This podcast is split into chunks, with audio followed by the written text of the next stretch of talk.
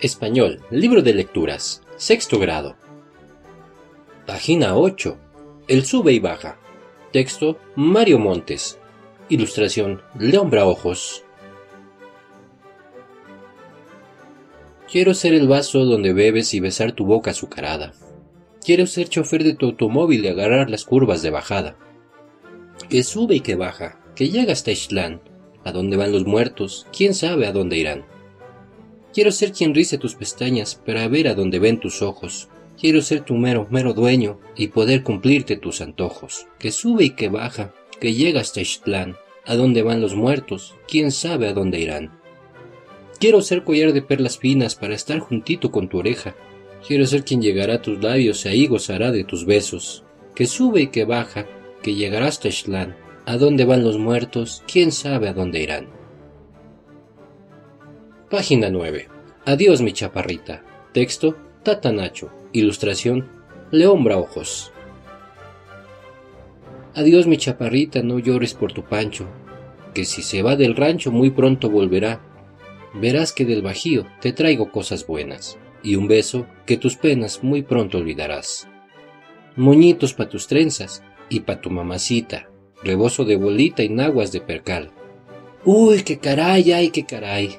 No llores, chula mía, porque me voy tristeando y quiero irme cantando, que el llanto me hace mal.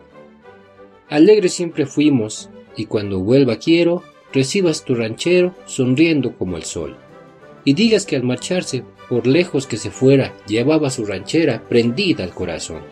¡Ay, qué caray! ¡Ay, qué caray! Página 10. Las moscas. Texto Antonio Machado. Ilustración Fabricio Vandenbroek.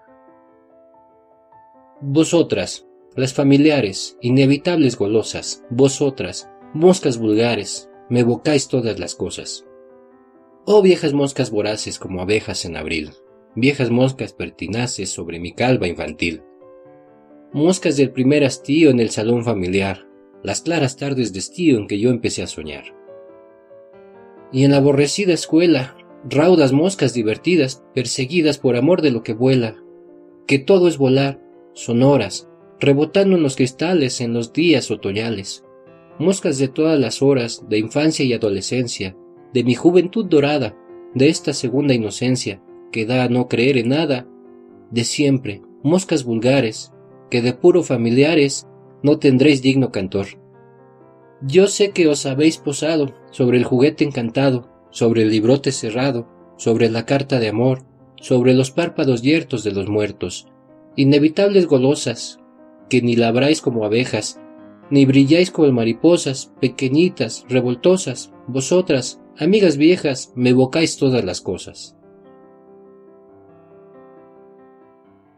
Página 12. Estoy enamorado de las moscas de la fruta. Son fascinantes. Ramón Aluja. Texto, Angélica Enciso. Ilustración, Richard Sela. Entenderlas para manipularlas en favor del ser humano me enloqueció de emoción, afirma el experto. Una de sus investigaciones permitió abrir el mercado de Estados Unidos al aguacatejas. Periódico La Jornada, jueves 5 de diciembre de 2013. Martín Ramón Aluja dice que si viviera 300 años no le alcanzaría el tiempo para entender a las moscas de la fruta. Son sofisticadas. Veo el mundo desde su perspectiva y en parte ya me siento una. Estoy más enamorado de ellas que antes. Aluja es Premio Nacional de Ciencias y Artes en el campo de tecnología innovación y diseño por sus contribuciones científicas al manejo de plagas, y ha concentrado sus trabajos en ese insecto que daña frutas y vegetales. Lleva 35 años en esta investigación. Es un científico repatriado por el Consejo Nacional de Ciencias y Tecnología, CONACYT, que ya planeaba hacer su vida en Europa cuando tuvo la oportunidad de trabajar en el Instituto de Ecología INECOL de Veracruz, del cual ahora es director, y volvió a México. Dice en entrevista con la jornada que como ingeniero agrónomo planeaba dedicarse al área de parasitología, pero su maestro, Peter Enkerlin, que lo trajo de chofer por el sureste del país en un estudio sobre los frutos que eran atacados por la mosca, lo introdujo en el tema.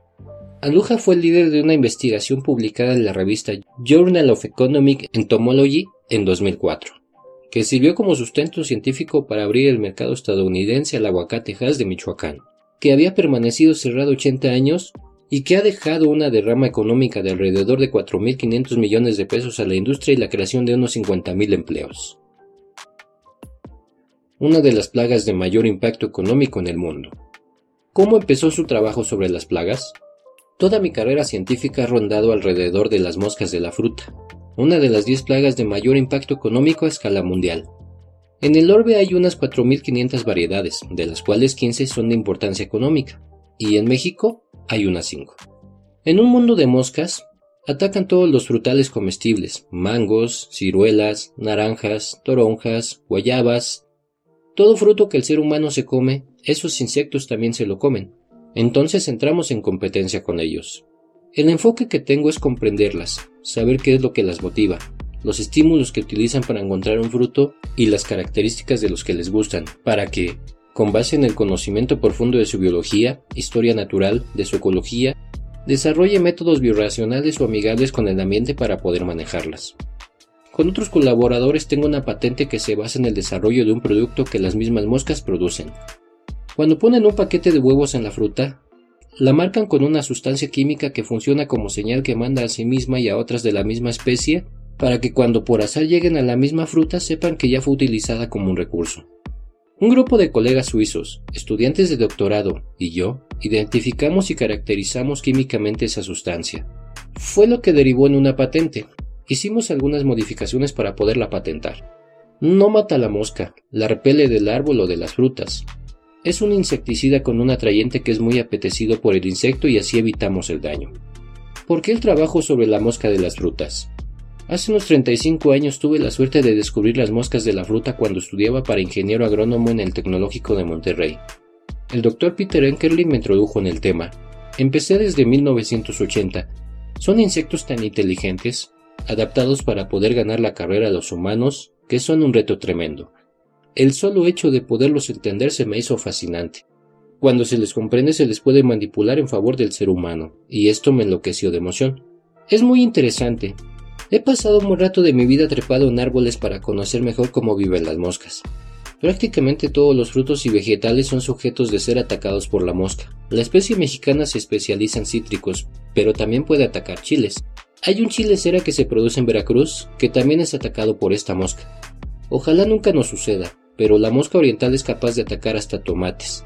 La de Mediterráneo que hemos contenido en la frontera de México-Guatemala es una especie que ataca muchas cosas. Mi gran ilusión es poder encontrar cuáles son los mecanismos de resistencia de los frutales a estas plagas.